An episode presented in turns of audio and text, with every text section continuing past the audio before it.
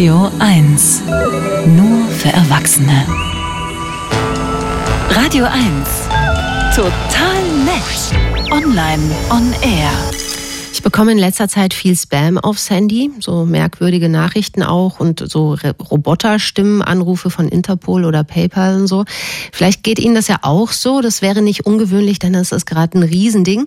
Wichtig ist, nicht reagieren, sagt Sven Oswald. Er hat sich beschäftigt mit den perfiden Betrugsversuchen dieser kriminellen Schweine. Hallo Sven. Ihr Schweine. Ja, hallo, schönen guten Morgen. Nee, aber echt halt, ne? Erzähl ja, krass, doch mal, krass. wie versuchen die Scammer denn an unser Geld zu kommen zurzeit?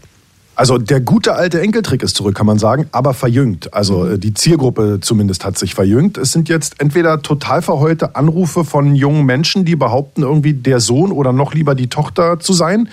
Perfide, weil man hört nur Weinen und Schluchzen, dann nimmt ein vermeintlicher Polizeibeamter dem Kind das Telefon aus der Hand und erzählt eine hanebüchende Geschichte von einem Unfall, bei dem eine Frau mit Baby von der Tochter oder dem Sohn angefahren wurde und diese, also das eigene Kind, jetzt in den Knast käme, es sei denn, man würde per sofort Überweisung die Kaution schon mal zahlen.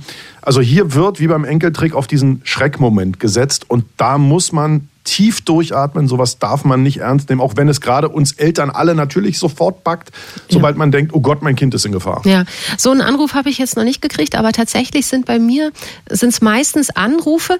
Allerdings jetzt so manchmal geht das auch los, dass ich so Spam per SMS und sowas bekomme. Mhm. Das ist jetzt auch ein Trend, ne?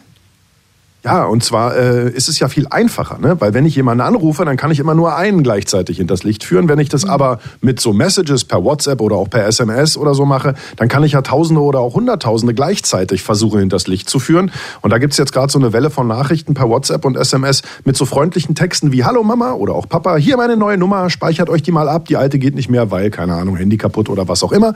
Wer das jetzt tut, ohne nachzudenken, der verbindet jetzt die neue Nummer, nämlich die der Betrüger, mit dem alten Kontakt im Handy, nämlich dem Namen des eigenen Kindes.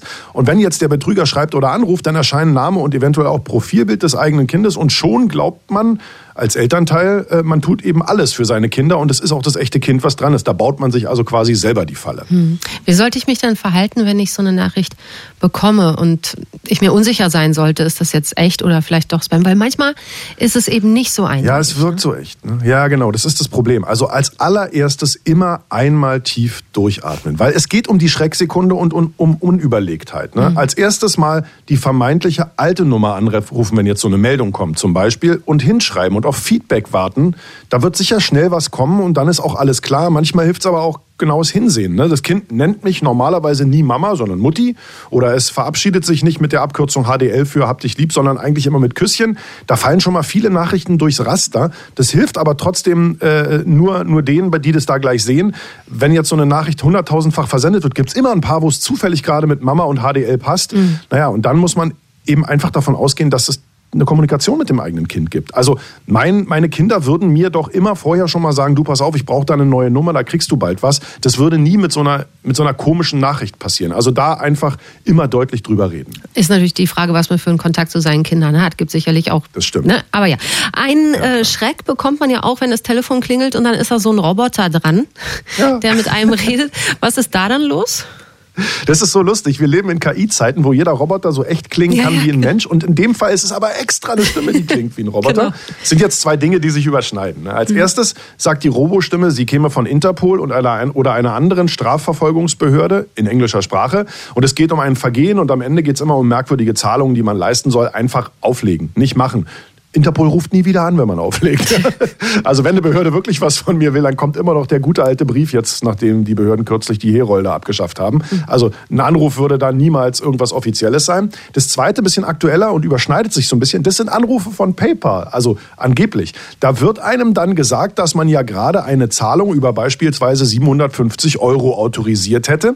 Das perfide dabei, man stutzt eben gar nicht über die Robostimme, denn bei, bei gerade PayPal und so ist ja alles so herrlich digital und automatisiert. Und es ist doch total nett, dass die sich melden und mich warnen, dass da vielleicht gerade eine ungewöhnliche Zahlung rausgegangen ist. Mhm. Wenn man jetzt aber seine Login-Daten preisgibt, dann geht's los mit den ungewöhnlichen Zahlungen, weil dann können die Kriminellen wirklich das PayPal-Konto einfach mal plündern. Auch da auflegen. PayPal ruft so nicht an. Ja. Wer steckt denn hinter diesen fiesen Maschen? Namen. Namen.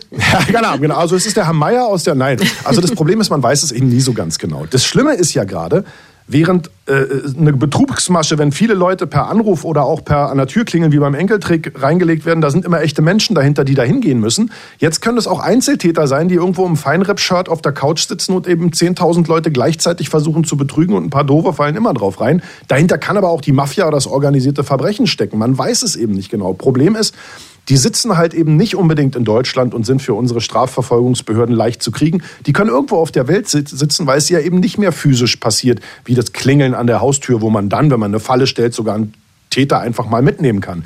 Problem ist also, Strafverfolger haben den Kopf voll und wir als Verbraucher sind da echt in der Verantwortung, mit Bedacht zu reagieren, auch wenn es schwerfällt, weil man denkt, das Kind ist in Gefahr. Hm. Erstmal tief durchatmen, nachdenken, dann reagieren.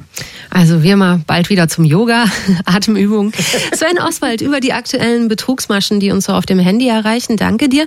Und gute Hinweise, wie man sich zu aktuellen Betrugsmaschen im Netz und darüber hinaus verhält, gibt es auf den Seiten des BKA und des BSI, also des Bundesamtes für die Sicherheit in der Informationstechnik. Die Links haben wir zusammengetragen auf radio1.de. Danke nochmal, Sven.